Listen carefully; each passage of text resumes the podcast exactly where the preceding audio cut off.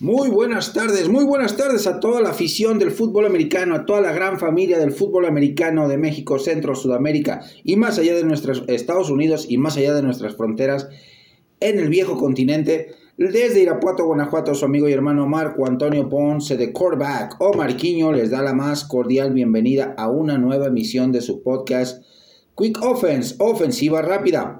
Arranquemos rápidamente, estamos profundos, profundos en nuestra yarda, en nuestra yarda 5, tenemos dos minutos y medio en el reloj, dos tiempos fuera, pausa de los dos minutos, tenemos que ir avanzando rápidamente para lograr remontar este marcador. Vamos rápidamente con los resultados de la semana 12, semana 12 que tuvo partidos bastante aburridos algunos, otros sorpresivos, dramáticos, espectaculares.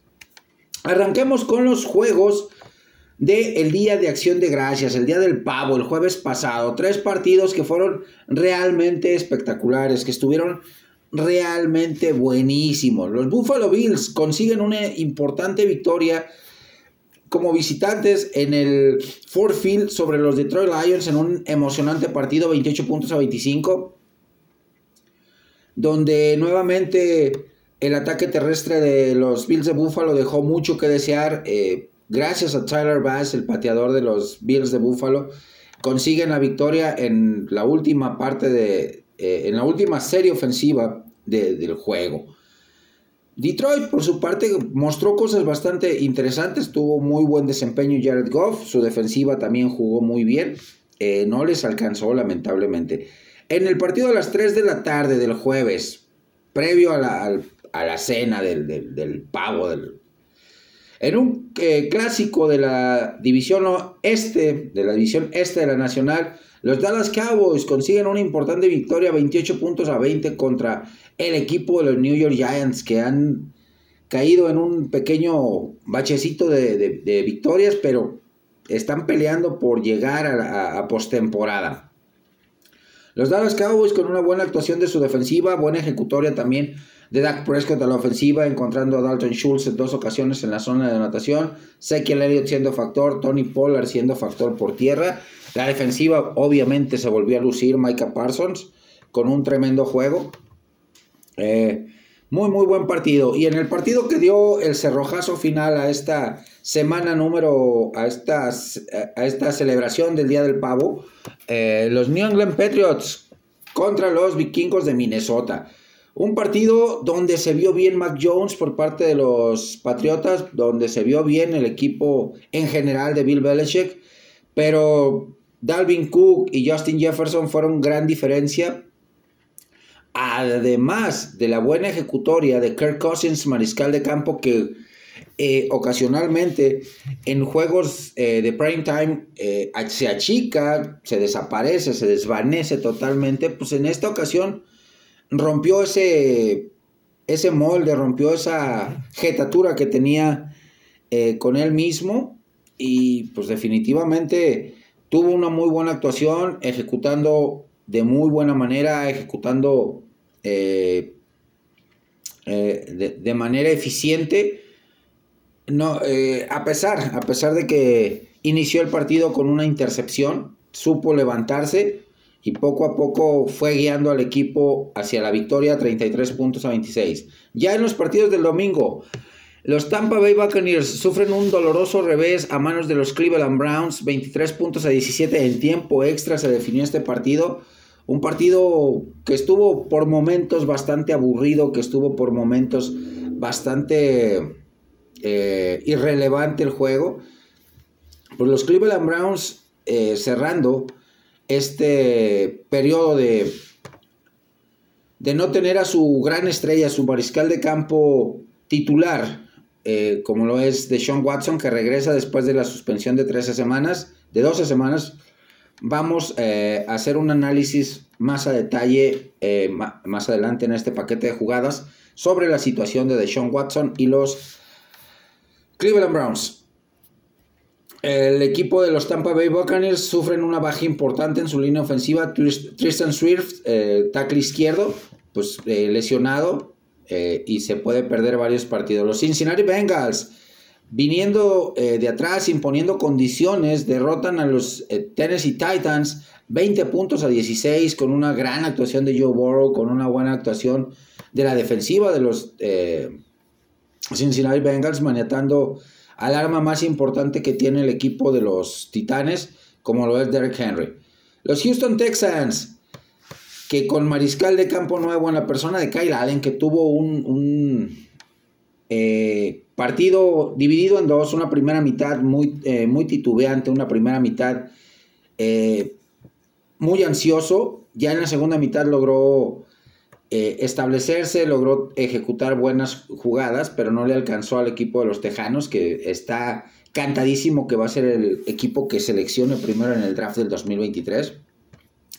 Caen derrotados 30 puntos a 15 contra los Delfines de Miami, que a las, en la segunda mitad se dieron el lujo de meter a Skyler Thompson, a jugadores eh, suplentes, los Miami Dolphins, para eh, sobrellevar el partido que lo tenían ganado con gran comodidad a partir del eh, cierre de la primera mitad.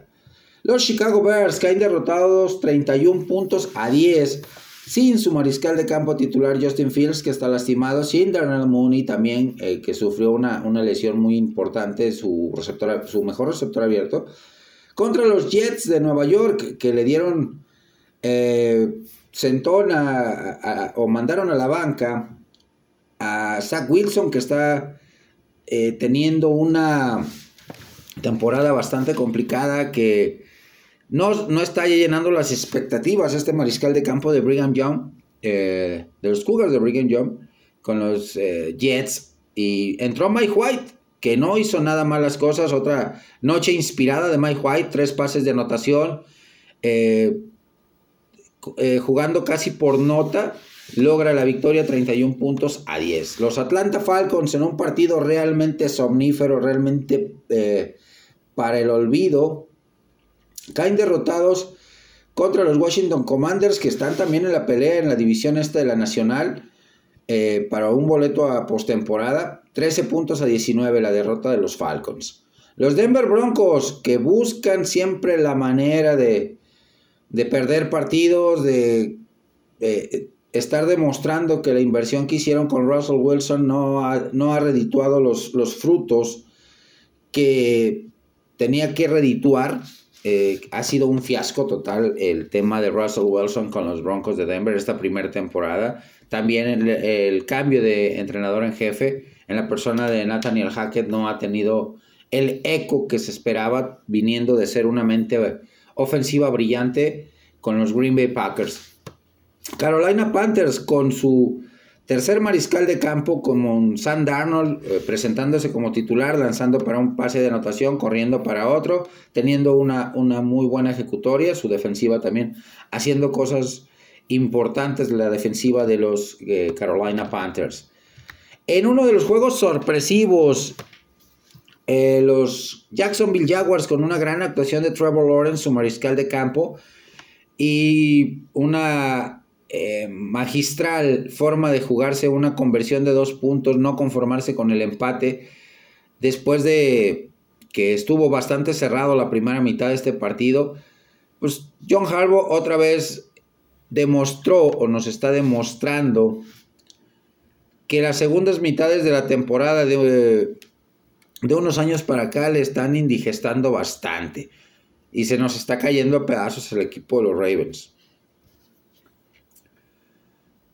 Los Ángeles Chargers viniendo de atrás con una gran eh, ejecución y un gran desempeño de su mariscal de campo Justin Herbert con tres pases de anotación derrotan a los Arizona Cardinals 24 25 puntos a 24. Las Vegas Raiders en uno de los más emocionantes y espectaculares partidos de la semana en tiempo extra dejan tendidos en el terreno de juego con una sensacional eh, carrera de 86 yardas de Josh Jacobs, que superó las 200 yardas totales, más de 100 yardas por tierra, eh, logra la anotación del triunfo, 40 puntos a 34. Los Ángeles Rams, el equipo campeón, está viviendo un momento caótico esta temporada. Aaron Donald se acaba de lesionar y entró a la lista de jugadores lesionados. al IR. Kansas City jugando a un 25-30% de su capacidad, eh, muy sobrados en algunas jugadas con una intercepción de Pat Mahomes en zona de anotación. Logra la victoria 26 puntos a 10. En un partido también bastante, bastante somnífero, bastante para dormirse. La, la defensiva de los San Francisco 49ers sacan este partido por blanqueada a los New Orleans Saints, una inoperante ofensiva de los Saints, 13 puntos a 0.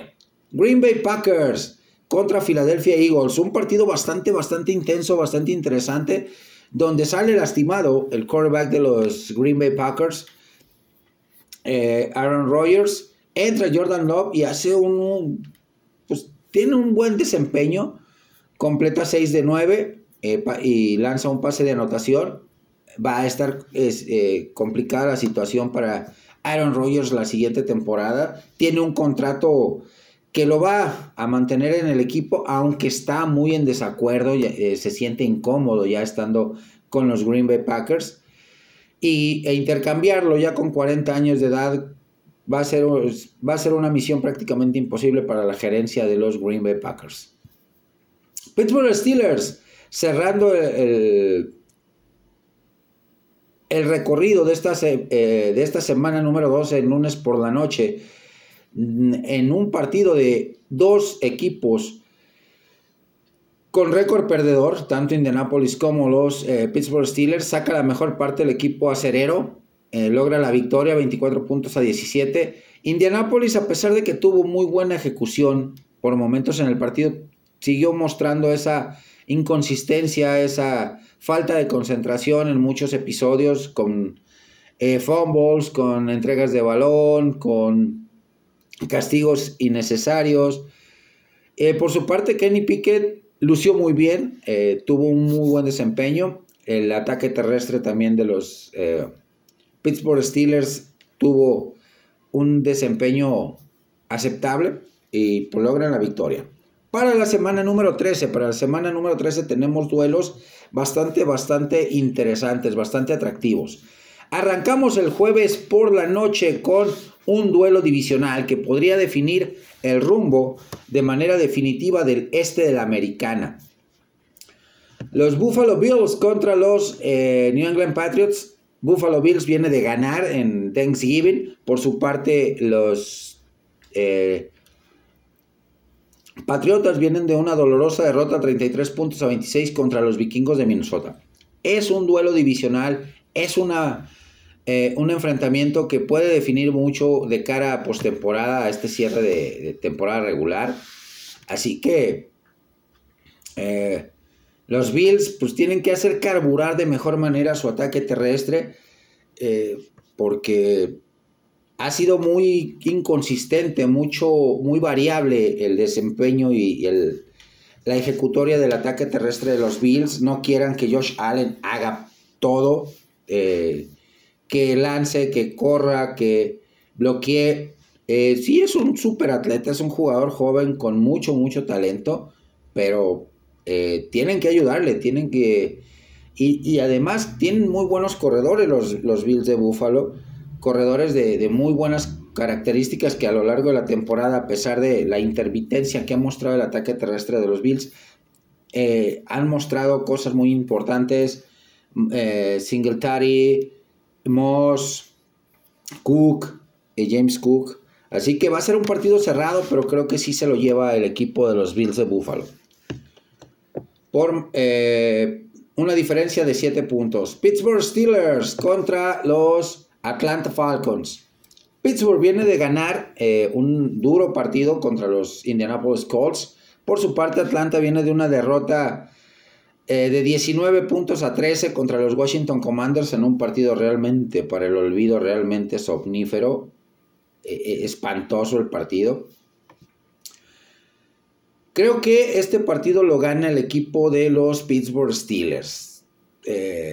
Green Bay Packers contra Chicago Bears con la incertidumbre de que no pueda jugar Aaron Rodgers por la lesión en las costillas que le, provocaron durante el partido contra los Philadelphia Eagles en la derrota. Eh, pues van a enfrentar con muy posiblemente con Jordan Love el, encuentro contra los Chicago Bears, que también vienen de derrota, vienen de realidades parecidas los dos equipos. 31 puntos a 10 los, Bears cayeron derrotados contra los eh, Jets de Nueva York, con una sobresaliente actuación de Mike White, mariscal de campo suplente de los Jets. Este partido, eh, los Bears también no van a contar con Justin Fields, trae una, una lesión importante. Así que vamos a ver posiblemente duelo de dos mariscales de campo suplentes, tanto Trevor Simeon en los Chicago Bears como Jordan Love en los eh, Green Bay Packers. Este partido lo gana el equipo de los Chicago Bears por tres puntos de diferencia. Detroit Lions contra Jacksonville Jaguars. Jacksonville viene de una eh, victoria importante, con una buena exhibición de Trevor Lawrence, su mariscal de campo, con una muy buena ejecutoria de, la ofensiva, con Travis Etienne, con los receptores, la, defensiva también jugando muy bien, mostrando avances el equipo de los Jaguars. Por su parte, los Lions vienen de una eh, dolorosa derrota, 28 puntos a 25 contra los Bills de Buffalo, donde se vieron bien, pero no les alcanzó para ganar el partido. Este partido eh, creo que lo gana Jacksonville, lo gana Jacksonville por tres puntos. Los eh, dos equipos que vienen de realidades parecidas, de importantes victorias para mantener su paso firme en búsqueda de un boleto a postemporada. Me refiero a los New York Jets, que vienen de ganar 31 puntos a, a 10 a los Chicago Bears con una buena actuación de Mike White, y los Minnesota Vikings, que vienen de una Tremenda actuación de Justin Jefferson, de Dalvin Cook, del mismo Kirk Cousins, de derrotar en Thanksgiving en, a los New England Patriots por 33 puntos a 26. Son dos muy buenas defensivas, dos ofensivas balanceadas y con explosividad. Creo que va a ser un partido muy, muy cerrado, eh, con posibilidades de irse a tiempo extra, sin dudarlo. Eh, pero me quedo con la victoria para el equipo de los aeroplanos, los Jets de Nueva York, por 7 puntos de diferencia. Washington Commanders contra New, eh, New York Giants. Dos equipos que vienen de realidades diferentes, duelo divisional, buscando no aflojar en el camino en búsqueda del boleto a postemporada. Los Commanders de, un, de una victoria, 19 puntos a 16, contra los Atlanta Falcons. Por su parte, los Giants vienen de una dolorosa derrota en Día de Acción de Gracias, 28 puntos a 20 contra los Dallas Cowboys. Rivalidad divisional, se conocen muy bien. Creo que va a ser un partido bastante cerrado y donde el equipo que cometa menos errores, menos castigos y que tenga el balón en la última posesión se va a llevar la victoria. Eh, mi pronóstico, me quedo con los Giants para la obtención de la victoria por diferencia de 3 puntos. Tennessee Titans contra Philadelphia Eagles. Philadelphia Eagles eh, viene de ganar 40 puntos a 33 a los Green Bay Packers en un espectacular partido de domingo por la noche, con una buena actuación de Jalen Hurst, eh, siendo el cuarto mariscal de campo en superar 150 eh, yardas lanzadas y 150 yardas por acarreo. Eh, por su parte, los Tennessee Titans vienen de una dolorosísima derrota, dolorosísima derrota contra los eh, Cincinnati Bengals, 20 puntos a 16. Eh, Filadelfia tiene una muy sólida defensiva, tiene una ofensiva muy balanceada, con explosividad, con, muy buena ejecución de Jalen Hurst. Vamos a ver qué versión vemos de los Titanes de Tennessee. Pero independientemente creo que va a ganar el equipo de los eh, Philadelphia Eagles por 7 puntos de diferencia. Broncos de Denver contra Baltimore Ravens. Baltimore viene de una dolorosísima derrota prácticamente en los últimos segundos del juego, con una conversión de dos puntos a mano de los Jacksonville Jaguars. Mientras que los Denver Broncos pues, han tenido una temporada bastante complicada, una temporada asiaga, una temporada eh, con más oscuros que claros. Eh, este primer año de gestión de Nathaniel Hackett como entrenador en jefe no está siendo nada agradable para el equipo de los Broncos de Denver, ni Russell Wilson, que está teniendo una temporada de pesadilla para el gran talento que tiene Russell Wilson.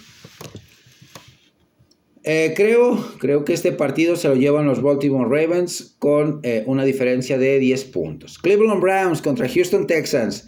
El anhelado regreso para la afición de los Cleveland Browns, de la gran inversión que hicieron, de la gran contratación que hicieron en el offseason, de Deshaun Watson, mariscal de campo.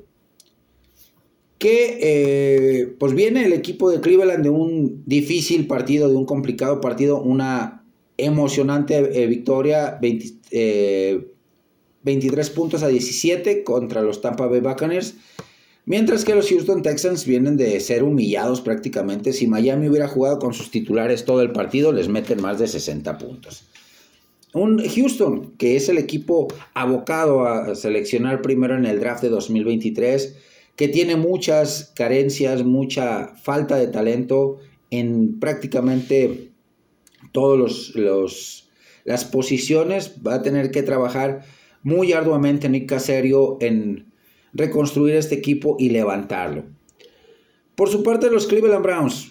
Importante victoria eh, en la temporada regular, pues con un récord de 3 y 7 es lo que va a encontrar de Sean Watson en este regreso a, Houston, porque el juego se juega en Houston, donde por diferentes eh, reportes eh, he leído que las víctimas de, mal comportamiento, el comportamiento sexualmente inapropiado de Deshaun Watson van a estar presentes en el partido como una forma de protesta silenciosa eh, en contra del mariscal de campo, que no esperemos que sea el salvador de este equipo, la, la temporada ya está prácticamente liquidada, no veo por dónde alcance eh, con, el, con este regreso de Deshaun Watson al equipo titular, un, puesto de playoff el equipo de los Cleveland Browns. Definitivamente, tres victorias, siete derrotas. Eh, como local, tres victorias, tres derrotas. Una victoria como visitante, cuatro derrotas. Eh, espantoso. En su división lleva buen récord. Dos ganados, un perdido. en la conferencia, Americana, dos ganados, seis perdidos. Horrible. Eh, puntos anotados. Ha anotado 263 puntos, pero ha recibido 286. Es una defensiva muy castigada la de los eh, Cleveland Browns. Por su parte, el diferencial de puntos es de menos 23, o sea, diferencial negativo. De Sean Watson, su último partido fue el 21 de enero del el 3 de enero, perdón, el 3 de enero del 2021 contra los Tennessee Titans. Tuvo un partido bastante, bastante importante, bastante interesante. Intentó 39 pases, completó 28, un 72%, 365 yardas, un promedio de yardas por pase completo de 13.4, o sea, sabe lanzar profundo, pero ahorita está oxidado, está prácticamente oxidado de Sean Watson. Eh, lanzó tres pases de anotación y tuvo una intercepción en ese su último partido. Son casi dos años en los que ha estado ausente de Sean Watson. Eh, se enfrenta a un nuevo sistema ofensivo con nuevos compañeros con los cuales apenas eh, tuvo eh, la reincorporación a los entrenamientos en forma con el equipo hace dos, tres semanas atrás.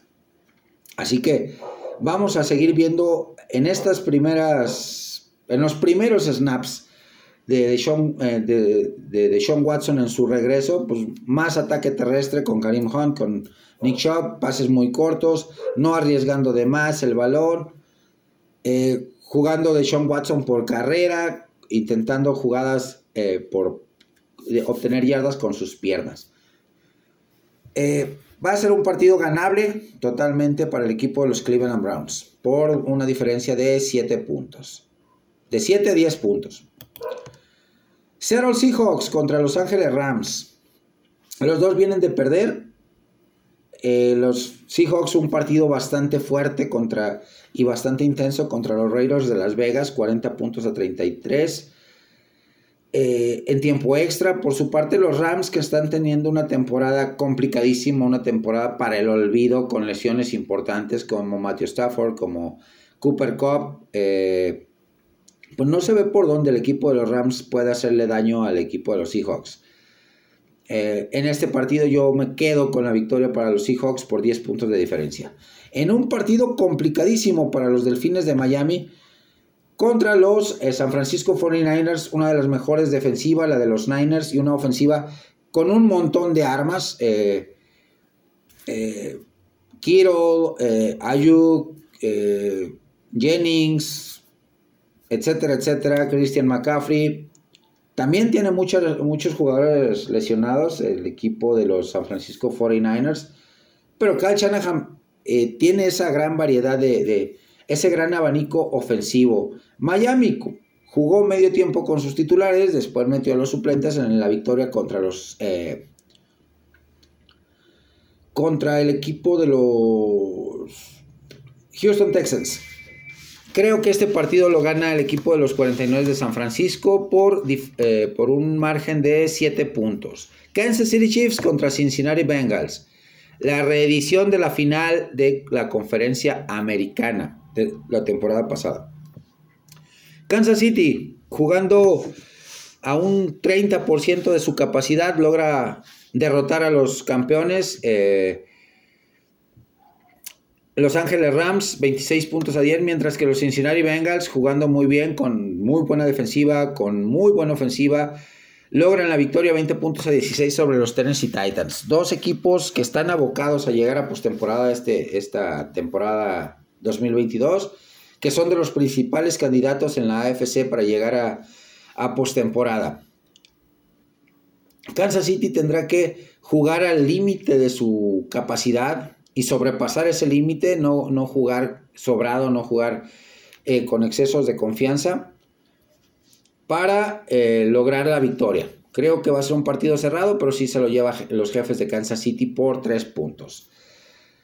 En Los Ángeles Chargers contra el equipo de Las Vegas Raiders. Dos equipos que vienen de realidades parecidas, de venir de atrás y de ganar los partidos. Los, los Chargers, 25 puntos a 24 sobre los Arizona Cardinals, mientras que el equipo de las Vegas Raiders 40 puntos a 34 contra el equipo de Seattle en tiempo extra, con ese gran acarreo de eh, Josh Jacobs, su running back número 28, de 86 yardas. Partido bastante intenso, bastante interesante. Creo que eh, la balanza en cuanto a talento sí se inclina un poquito más a la ofensiva de los Chargers, pero sabemos eh, lo arriesgado, lo tonto que a veces puede ser las decisiones que toma Brandon Staley, su entrenador en jefe, y pues eh, Josh McDaniels entendiendo o medianamente queriendo entender eh, que ya no tiene a Tom Brady, que ya no tiene, ya no están los Patriotas en Inglaterra, que es una nueva misión, que es un nuevo equipo en el que está actualmente.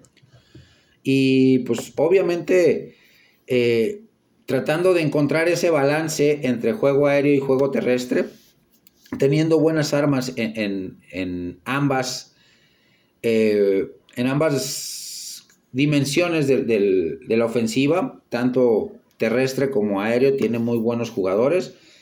Pues creo que sí se lo lleva el equipo de los de las Vegas Raiders a este partido. Domingo por la noche, los Dallas Cowboys contra Indianapolis Colts. Indianapolis viene de una dolorosa derrota 24 puntos a 17 contra los eh, Pittsburgh Steelers.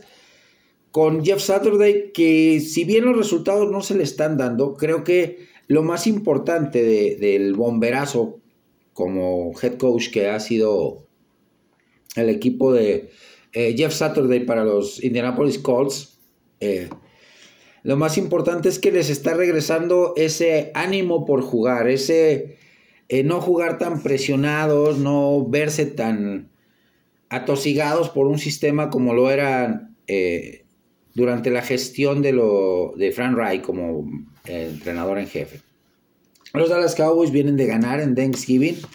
Creo que va a ser un partido complicado para los Dallas Cowboys que tienen que prepararse a tope, que jugar con el respeto debido para que el equipo no comete errores, para que la ofensiva carbure, para que el equipo eh, tenga eh, más posibilidades de ganar. Micah Parsons está teniendo un temporadón, la defensiva de los Dallas Cowboys como tal. Eh, la línea ofensiva de Indianapolis pues sigue teniendo dificultades eh, para sostener bloqueos, para mantener a un mariscal de campo como lo es Matt Ryan con tiempo suficiente para lanzar. Eh, colapsa muy rápido. Jonathan Taylor ya está jugando o le están dando un poquito más de protagonismo eh, en la ofensiva terrestre de los Indianapolis Colts. Eh, sin duda lo gana el equipo de los Dallas Cowboys por marcador o por diferencia de 10 puntos. Y para el lunes por la noche, duelo divisional en el sur de la Nacional, enfrentamos a dos equipos que vienen de derrota, que vienen de la misma realidad, como lo son los New Orleans Saints, que fueron blanqueados por el equipo de los eh, San Francisco 49ers, 13 puntos a cero, con una pésima ejecución, una inoperante ejecución de Andy Dalton como mariscal de campo, de una defensiva de los Saints que logró contener al gran arsenal ofensivo de San Francisco, pero que no le alcanzó. Por su parte, Tampa Bay viene de una dolorosa derrota en tiempo extra, 23 puntos a 17 contra los Cleveland Browns. Duelo divisional, es un duelo cerrado, es un duelo intenso. Ya se vieron las caras en la primera parte de la temporada con resultado a favor de los Tampa Bay Buccaneers. Eh, creo que eh, Tampa Bay, pues buscando eh, seguir escalando lugares en búsqueda del boleto a postemporada. Tom Brady se vio muy mal en el partido contra los Cleveland Browns. Pero es muy raro ver a Tom Brady en juegos definitivos, noviembre, diciembre, que es en las, fechas en las que estamos, tener dos partidos malos. Así que eh, este partido lo veo ganable para el equipo de los Tampa Bay Buccaneers por 7 puntos de diferencia. Hemos cerrado, mis amigos, esta primera parte de la ofensiva. Eh, avanzando de nuestra yarda 5 a nuestra yarda 49, eh, prácticamente medio campo. Vamos a dejar que corra el reloj de jugada, el reloj de juego, perdón, para que llegue a la pausa de los dos minutos, reorganizar la ofensiva y volver para la segunda eh, paquete de jugadas para seguir avanzando yardas y llegar a la zona de anotación rival para conseguir la victoria. Pausa y volvemos. Yarda 49 de nuestro territorio, mis amigos. Dos minutos de juego, vamos rápidamente con el siguiente paquete de jugadas ofensivas para seguir avanzando yardas. Vamos con los resultados de la semana final de la NCAA en su temporada regular, semana número 13 donde hubo partidos bastante interesantes, donde hubo resultados también bastante sorpresivos. Los Oklahoma Sooners logran una cerradísima victoria de 51 puntos a 48 sobre los eh, jinetes, los jinetes colorados o los jinetes rojos de Texas Tech. Por su parte, los Aggies de Texas AM, los agricultores, logran una importante victoria sobre los LSU Tigers 38 puntos a 23. Los irlandeses peleadores de Notre Dame sufrieron una dolorosa derrota a manos de los troyanos del sur de California, 38 puntos a 27. En, la, en, la, en el encuentro del estado de Washington, los Washington Huskies logran la importante victoria, 51 puntos a 33 sobre los Cougars de Washington State. Oregon Ducks logran una importante victoria. Ah, no, caen derrotados contra los Oregon eh, State Beavers, los Castores, 38 puntos a 34. Los Tigres de Auburn caen derrotados contra Alabama Crimson Tide, 49 puntos a 27. En una de las rivalidades más intensas, de las más aguerridas de toda la nación, el equipo de los Wolverines de Michigan logran derrotar a los Ojos de Venado de Ohio State por 45 puntos a 23. Los Wolverines, eh, ya. Los, eh, en el duelo de la Florida, los Seminoles del Estatal de Florida logran una importante victoria dramática cerrada contra los Lagartos de Florida, 45 puntos a 38. Clemson Tigers de manera dramática caen derrotados 39 puntos a 38 contra el equipo de los Gallos de Pelea de South Carolina. Georgia Bulldogs contra los, eh, las chaquetas amarillas de Georgia Tech. Importante victoria para mantenerse como el número uno de la nación, los, los Bulldogs de Georgia, 37 puntos a 14.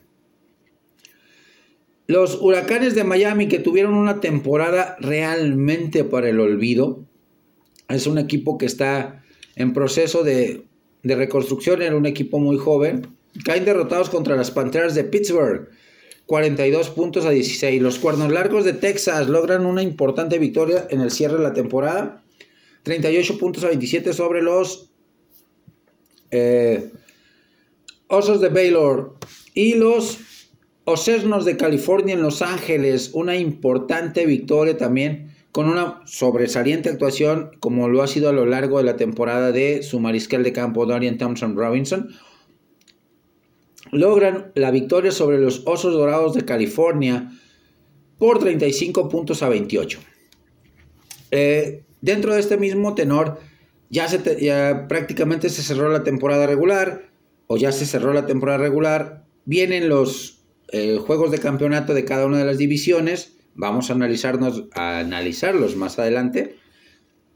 Vamos rápidamente con el top 11 de Mariscal de Campos de mariscales de campo que su servidor eh, ha estado semblanteando, ha estado dándole una, un seguimiento especial a cada uno de estos mariscales de campo y que creo que van a ser artífices importantes en la temporada regular o en el draft colegial eh, del siguiente año. El, el número uno eh, CJ Stroud de Ohio State, que es junior, eh, de clase junior, con un porcentaje de completos del 66%, completó 235 de 355 que lanzó, un promedio de eh, con 3.340 yardas, 14 pases, 14 yardas en promedio por cada pase lanzado, 37 pases de anotación, solamente 6 intercepciones. Cada 39.1 pases lanzaba una intercepción y cada 6.35 pases era un pase de anotación. Un balance bastante atractivo, bastante interesante el que maneja CJ Stroud en su ejecutoria. El siguiente, Bryce Young de Alabama, también junior, con un 64% de pases completos, con grandes cualidades también. Eh, Bryce Young, Completó 230 de 359 para 3007 yardas. Eh, un promedio de 13.5 13.07 yardas por pase completo. 27 pases de anotación, 5 intercepciones. También el, diferencial entre pases de anotación e intercepciones es bastante bueno.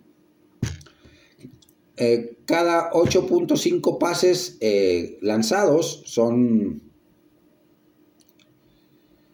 un pase de anotación y cada 46 pases eh, lanza una intercepción.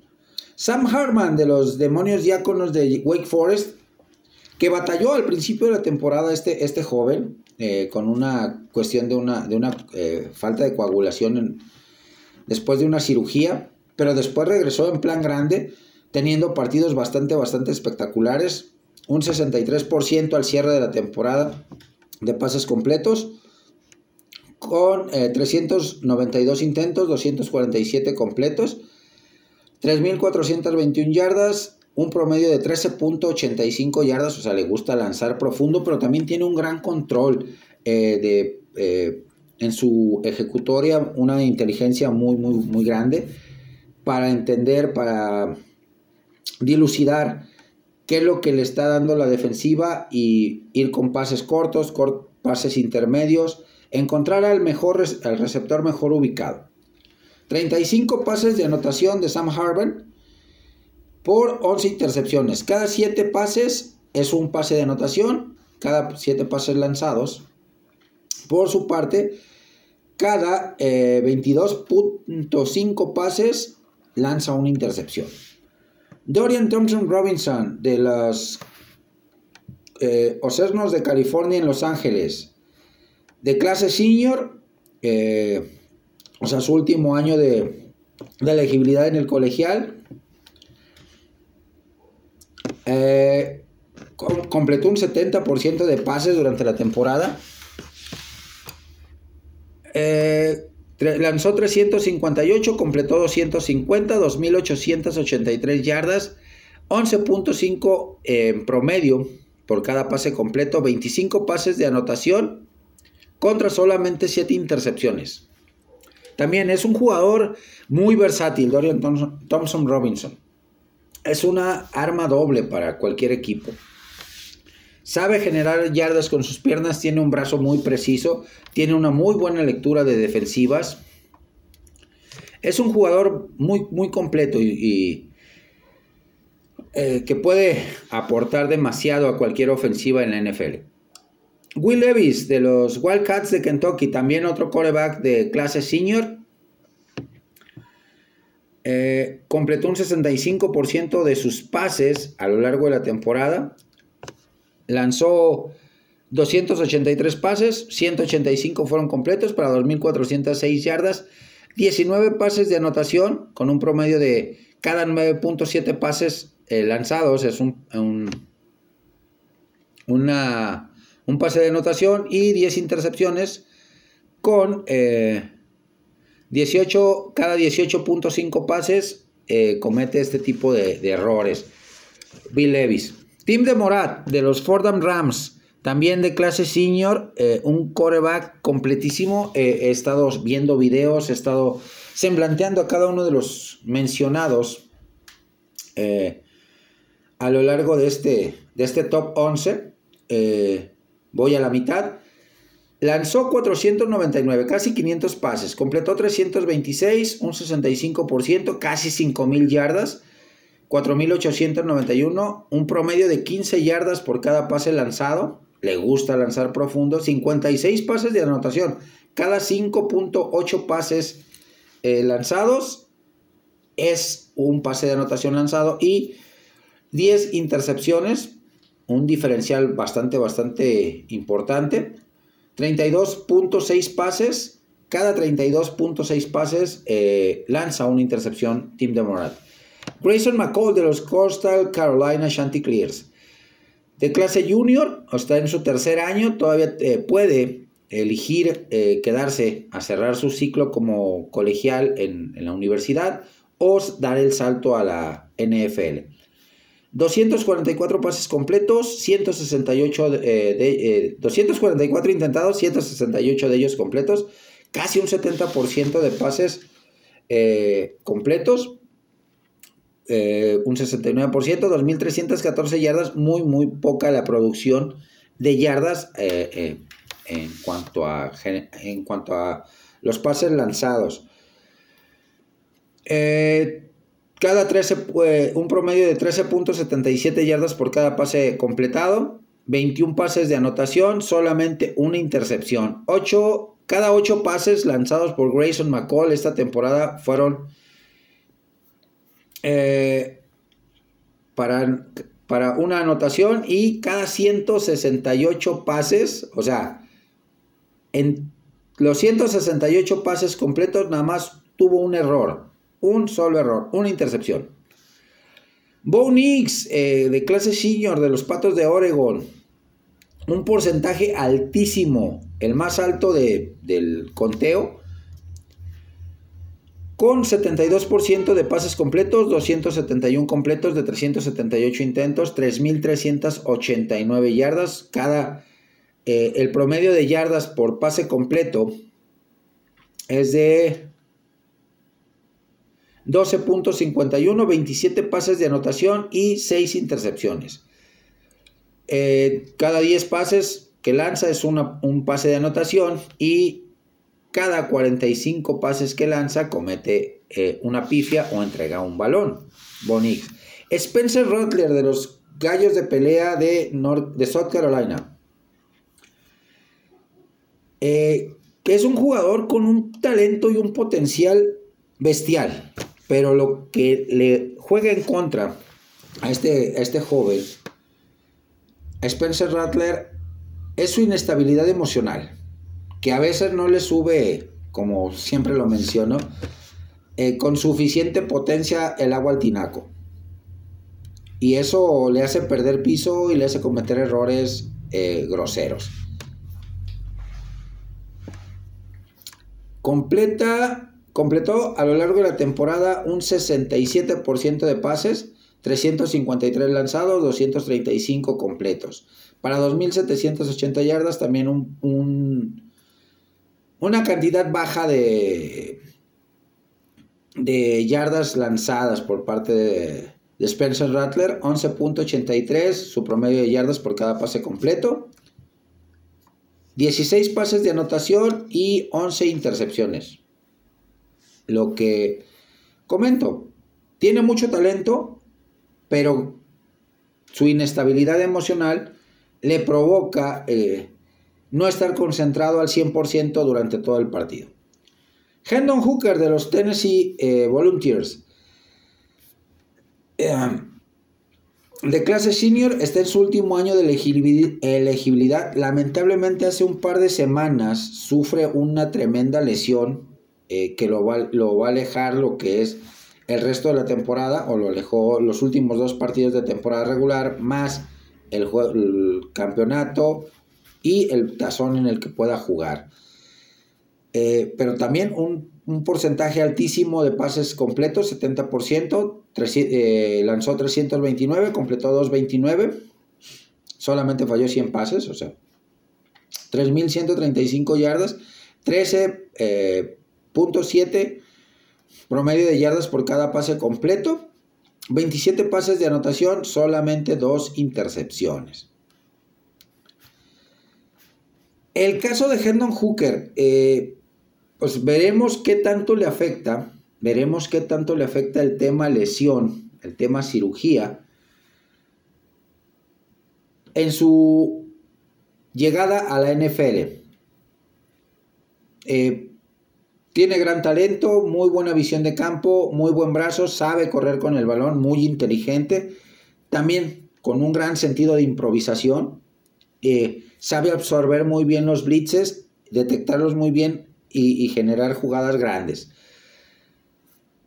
Vamos a ver si, eh, para mí, para mí, a título personal, eh, Hooker, a pesar de la lesión, debería estar en, el, en la primera ronda, salir en parte intermedia de la primera ronda o parte baja de la, parte baja de la primera ronda. Parte alta lo veo muy complicado porque sí tiene que tener un proceso bastante fuerte en cuanto a la recuperación, rehabilitación de esta lesión, que pues fue el ligamento anterior cruzado lo que, lo que se voló. Y, estas lesiones son complicadas. Pero eh, trayendo un poquito a la memoria y en un pasado reciente, lo que le está pasando a, o lo que le pasó a Hendon Hooker le pasó igual a Tua Tagovailoa, actual mariscal de campo de los eh, Miami Dolphins, que prácticamente en su, última, en su último juego de temporada regular sufre una lesión de cadera brutal, que a diferencia de Hendon Hooker fue eh, en la rodilla, pero la lesión de Tua Tagovailoa pudo haberlo retirado definitivamente del fútbol americano por la gravedad y lo complicado de la, de la, de la lesión y la cirugía. Miami apostó por él en el draft del 2020 y ahorita está teniendo un temporadón Tua Tagovailoa. No quiero decir con esto que eh, Hendon Hooker vaya a sufrir la misma o tener la misma historia. Son dos corebacks eh, eh, de características muy parecidas, pero también a la vez muy diferentes. y pues, el equipo que decida en el draft colegial arriesgar por Hendon Hooker va a tener que armarse de mucha paciencia, eh, llegar a, hasta la instancia mayor y eh, pues irlo desarrollando poco a poco, tenerle mucha paciencia. Y por último, en este top 11, Stetson Bennett, de los campeones Georgia Bulldogs que buscan eh, este 2022 refrendar ese, ese título. Está en su última temporada como, como colegial. Y qué, qué mejor manera de cerrarla con otro campeonato. Tan sencillo. Eh, completó un 67% de pases eh, durante la temporada regular. 366 lanzados, 246 completos. 3.151 yardas, también un promedio bastante alto por cada pase completo, 12.81. 16 pases de anotación y 6 intercepciones. Pues eh, cada uno de estos mariscales de campo creo que van a salir dentro de las primeras dos rondas, sin dudarlo. Eh. El Número uno y número dos, si nos, nos vamos por la lógica, eh, pensando la lógica, serían los primeros tres, los primeros tres mariscales de campo seleccionado, CJ Stroud, Bryce Young y Sam Harman. De ahí eh, puede, puede, eh, como digo, Stone Bennett también entrar en esa discusión de ser de los primeros corebacks seleccionados, el coreback de los Bulldogs de Georgia pero cada uno de ellos tiene bastantes cualidades, muy pocos puntos negativos que, o, áreas de oportunidad que corregir. Así que, ¿qué opinan mis amigos? Para ustedes, ¿quién es el favorito a quedarse con el campeonato nacional? Leo y escucho sus comentarios en mis diferentes redes sociales. ¿Qué les pareció también este top 11 de mariscales de campo? ¿Hay alguno que se me haya escapado? Por favor, háganmelo saber en mis diferentes redes sociales. Avanzamos de nuestra yarda 41, 49, perdón, a la yarda 20 del rival. Un avance bastante sustancial, bastante importante en esta paquete de jugadas. Eh, nos queda un minuto 25 segundos. Tenemos que quemar el segundo de nuestros tres tiempos fuera para reorganizar nuestra ofensiva y volver con eh, el siguiente paquete de jugadas para llevar a cabo el avance que nos lleve a la zona de anotación rival. Pausa y volvemos. Yarda 20 del rival, 1 minuto 25 segundos en el reloj. Vamos rápidamente con el siguiente paquete de jugadas. Habemos campeón en la liga de fútbol estudiantil de nuestro fútbol americano aquí en México. Los, los Tigres, los no, perdón, perdón. Los Borregos Tec Monterrey logran una importante victoria en series extras sobre los auténticos Tigres, 32 puntos a 30. Un partido bastante intenso, bastante bien jugado por parte de ambas escuadras eh, colegiales. Dos de las instituciones privadas más importantes eh, a nivel México pues muchas felicidades al equipo de los, Tec de, los Borregos Tec de Monterrey, que sumado a esto, eh, este pasado martes se dio a conocer, ah no, hoy martes, hoy martes 29, perdón, hoy martes 29, se dio a conocer que un nuevo jugador, un nuevo liniero ofensivo mexicano, estará formando parte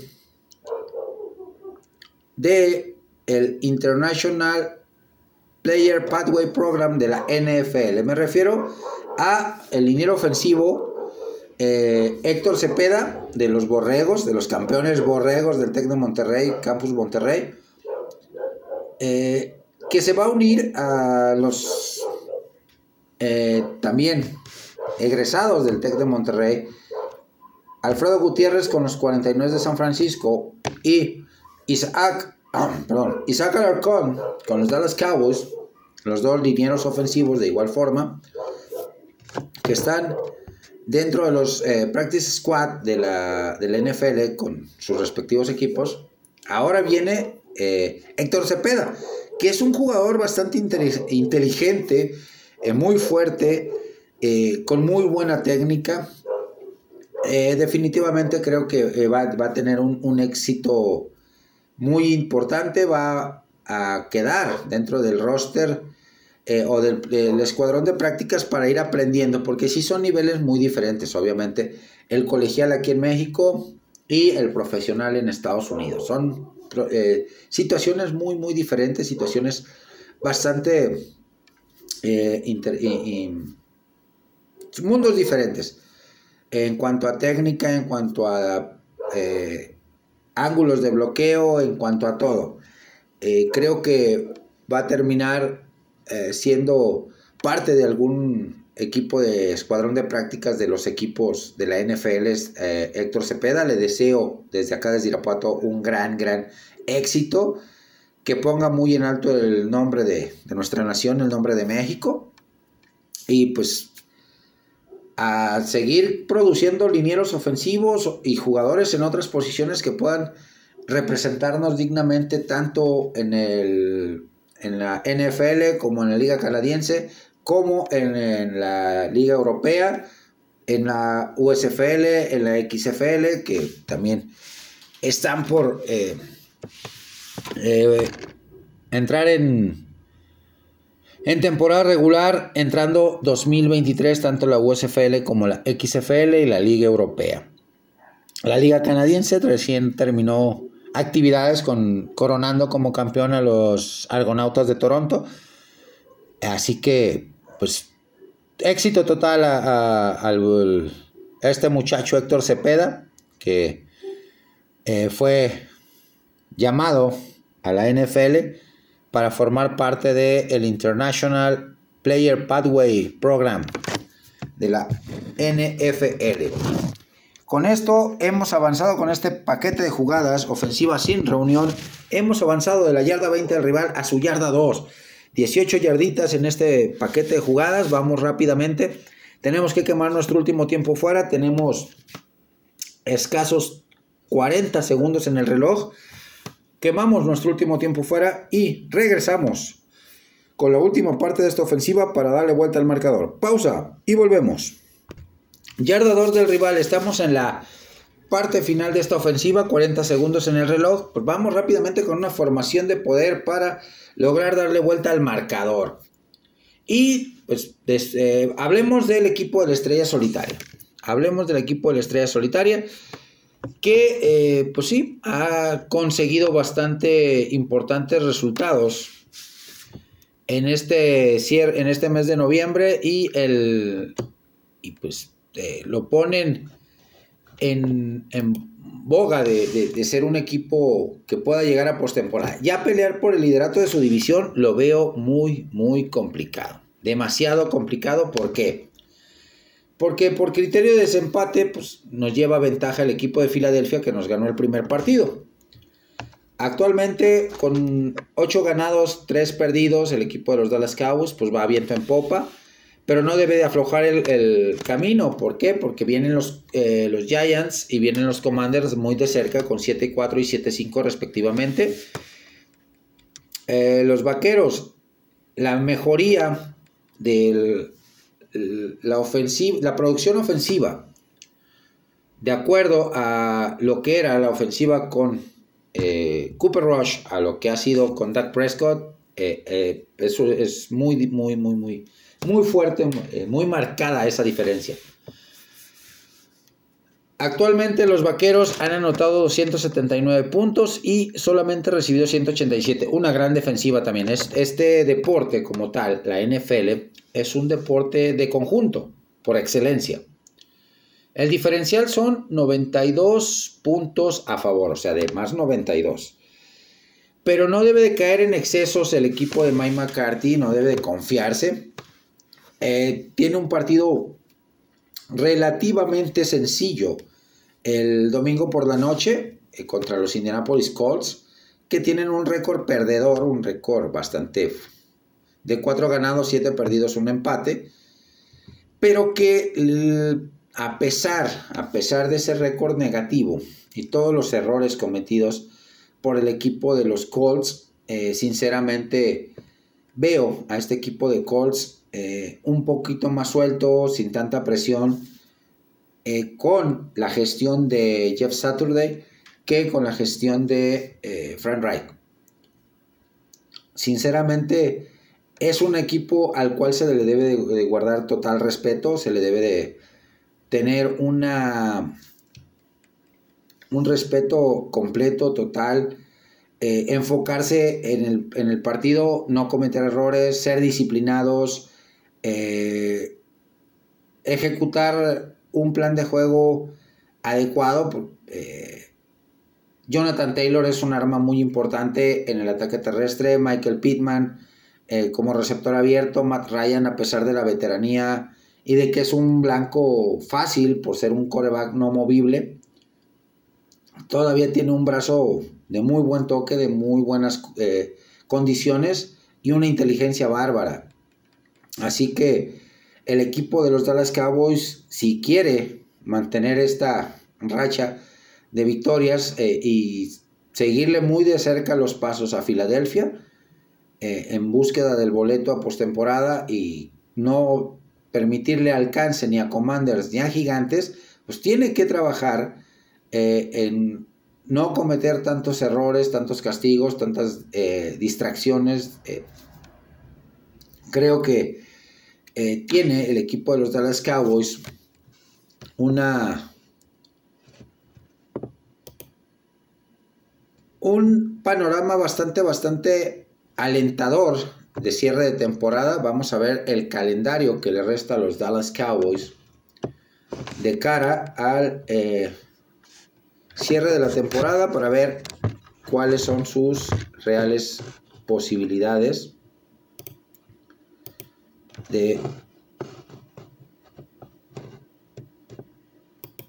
mantenerse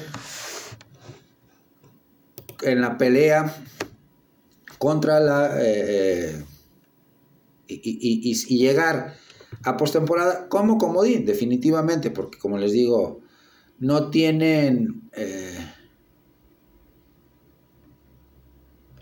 no tienen ya la posibilidad de pelear por el campeonato de la división. Eh, los últimos seis partidos, o los últimos siete partidos que le caen a los Dallas Cowboys. Indianapolis Colts, récord de 4-7 1, eh, rival de este próximo 4 de diciembre, domingo por la noche. Prácticamente, pues es un partido en el papel ganable, pero que deben de guardar el respeto suficiente al equipo de los eh, Colts y enfocarlo como si fuera un rival eh, de, respeto, un rival que tenga récord ganador. Houston Texans, un equipo completamente en reconstrucción, eh, que no tiene pies ni cabeza, que va a ser el primero en seleccionar en, el draft colegial. Jacksonville, o sea, eh, una seguidilla de, enfrentamientos contra equipos de la división sur de la americana. Jacksonville, que muestra, muestra cosas interesantes el equipo de Jacksonville, sin dudarlo. Eh, competitividad, garra. Eh, un viejo conocido para la afición de los Dallas Cowboys como entrenador en jefe rival, como lo es eh, Doc Peterson, que dirigió algún tiempo a las Águilas de Filadelfia y conoce bien a los Dallas Cowboys. El 24 de diciembre, previo a la, celebración de la Navidad, pues el, enfrentamiento, el segundo enfrentamiento contra las Águilas de Filadelfia. Duelo bastante, bastante complicado. El jueves 29 de diciembre contra los Tennessee Titans, otro equipo que va a estar sí o sí en, postemporada, que es un equipo que tiene, tiene argumentos, el equipo de los Titanes de Tennessee, para complicarle a cualquier equipo, un muy buen entrenador, Mike, Bravo, buenos jugadores, eh, basado ofensivamente su eh, playbook en la potencia, en la ejecutoria, en el gran juego de Derek Henry. Y por último, el 7 de enero, eh, contra los Washington Commanders, cerramos esta temporada.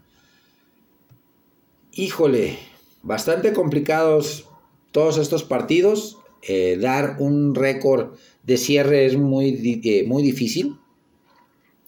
Ganables, pues eh, Indianapolis, Houston, Jacksonville puede complicarse y Washington. porque Filadelfia, Jacksonville y Tennessee, hijo, sí tengo mis, mis, mis dudas, sí tengo mi...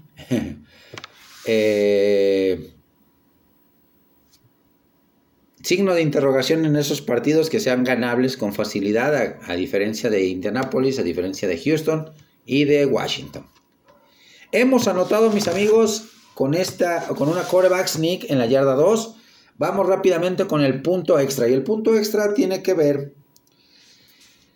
con la posibilidad, la posibilidad, primero que nada, eh, doloroso que para este 2023 México no vaya a tener en el Estadio Azteca un juego del NFL, de acuerdo a una importante remodelación que tendrá el Coloso de Santa Úrsula de la Ciudad de México de cara a ser sede del Mundial del 2026, del Mundial de la FIFA.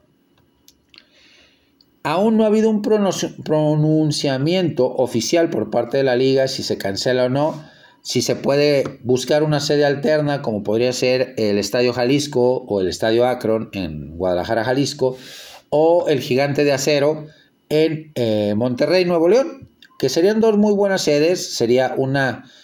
Eh, serían dos sedes que conocen de fútbol americano, que nos gusta el fútbol americano a los tapatíos como a los regiomontanos, eh, que, también aficiones muy arraigadas, una importante eh, difusión de este deporte como tal.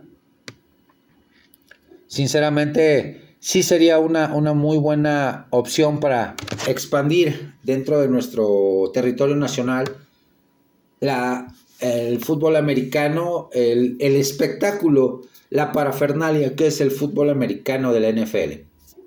Y otra, uh, otro dato importante es que la NFL eh, pues, anunció ya que va a tener eh, de aquí al 2025 Juegos en Alemania. La, siguiente sede es eh, Frankfurt.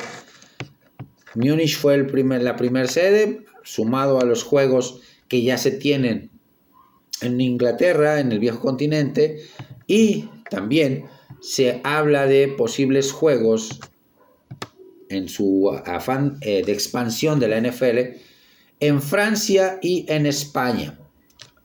Francia, pues, eh, recientemente, a partir de 2023, se va a incorporar a la Liga Europea, eh, que va a jugar su tercera temporada. Y España, pues ya tiene un historial largo desde la World League con los Dragones de Barcelona, que actualmente compiten de, buena manera en la Liga Europea y que también fueron parte importante del proyecto de la NFL Europa a principios de los 2000. Creo que lleva mano, sinceramente lleva, lleva mano o lleva una ligera ventaja el territorio español, la madre patria, eh, para albergar juegos eh, de la NFL de temporada regular en 2023, a partir de 2024. A partir de 2024. Pues la NFL buscando expandirse, buscando ampliar sus horizontes, ampliar sus mercados, hacer más global este deporte que ya es global. De todo el mundo vemos y eh, vemos difusión de la NFL, partidos de temporada regular, de pretemporada, de la transmisión del Supertazón, que prácticamente todo el mundo la ve. Así que suena interesante este proyecto de la NFL. Vamos a ver quién es el equipo, eh, qué, qué, determinación toma Roger Goodell y la NFL México para 2023 y el partido aquí en, eh, aquí en, nuestro país, en territorio azteca, y también ver quién es el ganador eh, de la nueva serie de, partidos o el, el nuevo convenio que pueda firmar la NFL con eh, alguna, algún país europeo para llevar más temporada regular al viejo continente.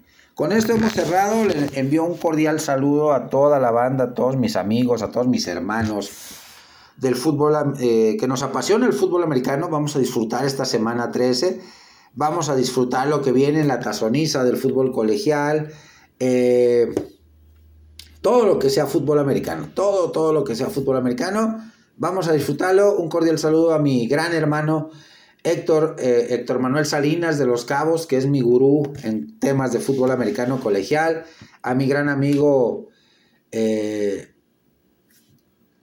Oscar Méndez de Durango, a Salvador Kobe de la Ciudad de México, gran fan de los, eh, los Cleveland Browns, también a mi amigo Fersho de Guadalajara de los Detroit Lions, a Jordan Layton de los Dallas Cowboys de Panamá y a toda la afición panameña del fútbol americano.